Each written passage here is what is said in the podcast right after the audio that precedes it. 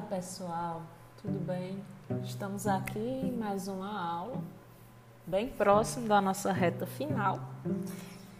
E na aula de hoje nós trataremos de mais uma forma de tutela processual do meio ambiente. Na aula passada nós vimos sobre ação civil pública e hoje, continuando nossos estudos, veremos a ação popular ambiental. Para essa aula de hoje, é importante que vocês tenham aberto, é, deixem aberto uma guia com a Lei 4.717, que é justamente a lei que trata da ação popular. Lei 4.717 de 65. Então, peço que vocês abram uma guia ou peguem o Vadimeco e, e acompanhem na legislação, porque vai ser muito importante. Essa lei ela tem poucos artigos, apenas 22. Então é de uma leitura fácil e que não vai ter dificuldade para a interpretação. Mas recapitulando nossa aula passada, onde vimos sobre a ação civil, a ACP, é, vocês puderam observar que a pessoa física ela não era elencada como legitimado para a propositura da ação civil. Já aqui na ação popular, é uma das coisas que vai diferenciar a pessoa física, ela tem legitimidade, ela pode provocar para propor a ação popular. Lá no artigo 5 da 7347, vocês vão poder observar, abram aí, artigo 5 da Lei 7347. Vamos ver o que é que diz 7347 em seu artigo 5 artigo 5 traz o seguinte: tem legitimidade para propor a ação principal e a ação popular. Então, como vocês podem ver, e na verdade já viram na aula passada, Ministério Público, Defensoria, União, Estados, Distrito, Municípios, Autarquia, membros da administração indireta, mas não foi contemplado aqui a pessoa física. Então, a ACP ela não traz essa possibilidade. Já na ação popular, o legitimado é justamente a pessoa física. Então, no caso da ACP, é apenas facultado a pessoa natural ela provocar a iniciativa do órgão ministerial, ela provocar o Ministério Público através de indicação de elementos e convicção que justifiquem uma propositura de uma ação civil pública pelo parquê.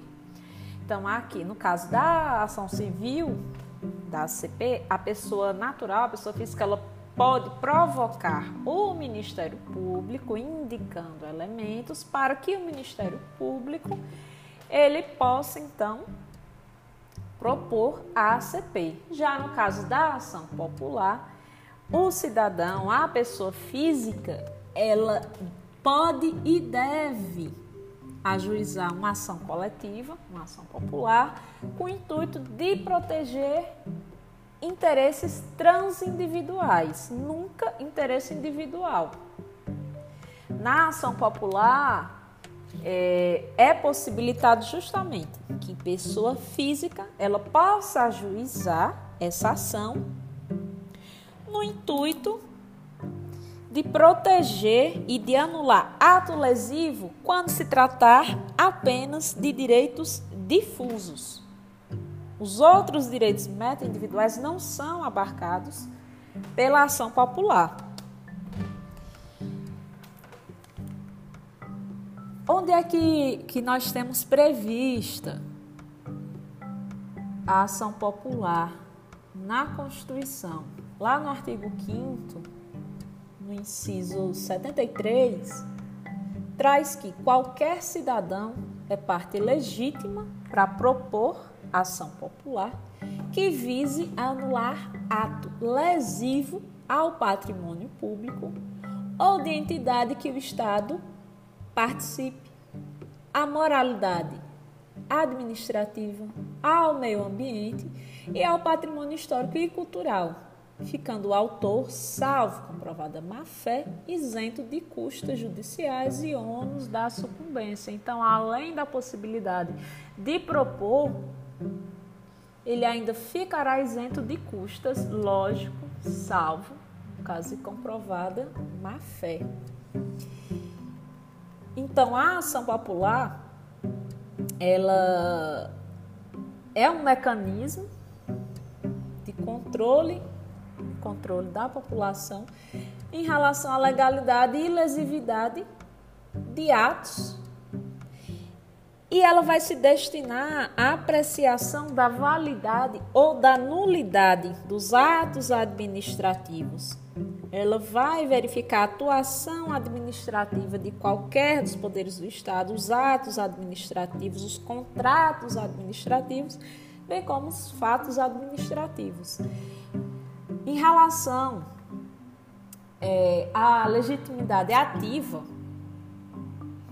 é interessante apontar que no Brasil é pacificada a possibilidade do ajuizamento da ação popular por pessoa de 16 anos de idade, independente de assistência, desde que essa pessoa ela tenha capacidade eleitoral ativa. A pessoa jurídica não é legitimada, não é permitida a propostura de ação popular e esse, além disso, é um entendimento sumulado lá na súmula 365 do STF. É interessante vocês acompanharem, realizar a leitura, que diz simplesmente que pessoa jurídica não tem legitimidade para propor ação popular. Então, esse é o entendimento do STF e como eu falei, a ação popular ela é regulamentada pela lei 4717 de 65. Peço que agora vocês abram para poder consultar o artigo 5 que vai trazer justamente artigo 5 não. Vamos voltar um pouco lá no artigo Segundo, vai tratar dos atos lesivos nulos. O que é que, o que, é que diz afinal lá?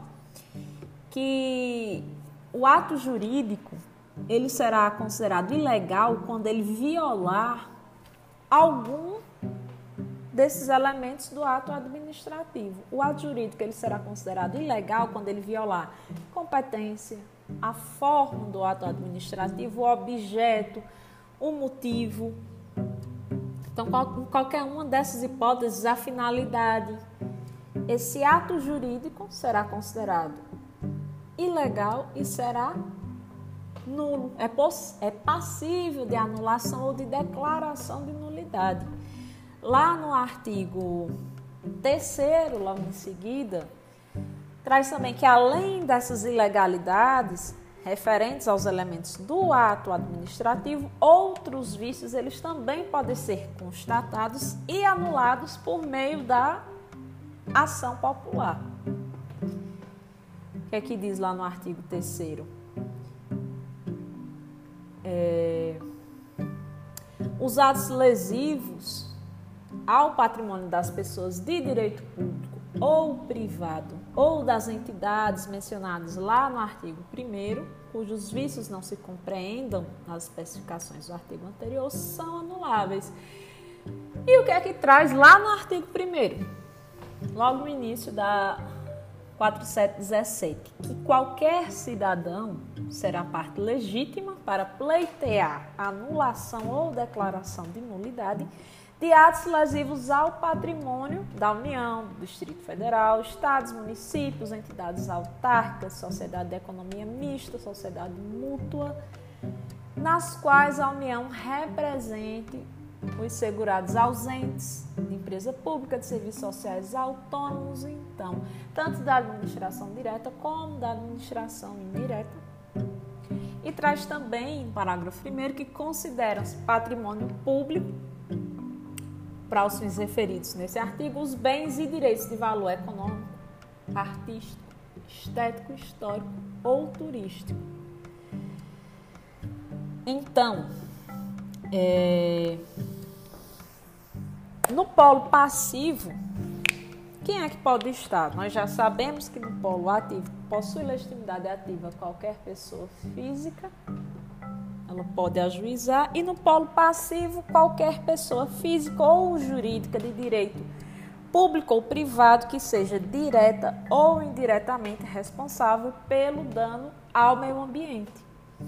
Então, qualquer uma dessas pessoas que possui responsabilidade direta ou indireta em relação a esse dano causado se encontrará no polo passivo da demanda.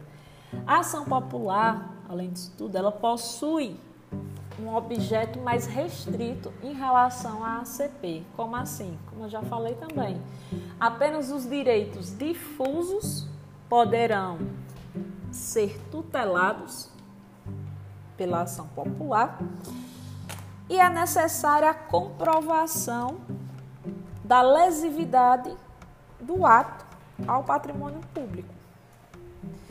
A defesa do meio ambiente via ação popular, a lesividade ela é presumida, então se ela é presumida, vai se dispensar a comprovação. Por quê? Porque a lesividade ela é uma decorrência lógica desse direito material tutelado. Então, tendo em vista isso, ela deverá se operar automaticamente. Deixe-me ver. E por fim, a ação popular, ela constitui uma modalidade de ação coletiva ela é mais uma das formas da tutela processual do meio ambiente e a ela se estende em relação ao que não foi incompatível, tudo que é previsto também lá no Código de Defesa do Consumidor e na Lei da Ação Civil Pública, que não foi incompatível, vai se estender à ação popular. Em relação a, a prazos eu vou pedir para vocês acompanharem na lei, na 4717, e é importante essa leitura, que aqui realmente vai ser mais detalhes processuais. A competência, conforme a origem do ato impugnado, desse ato que está sendo apontado, é competente para conhecer da ação, para processar, para julgar o juiz, que de acordo com a organização judiciária de cada estado, o for para as causas que interessem à União, ao Distrito Federal, ao Estado ou ao município. Então, vai depender da, do que for causa de interesse e esse será o designado.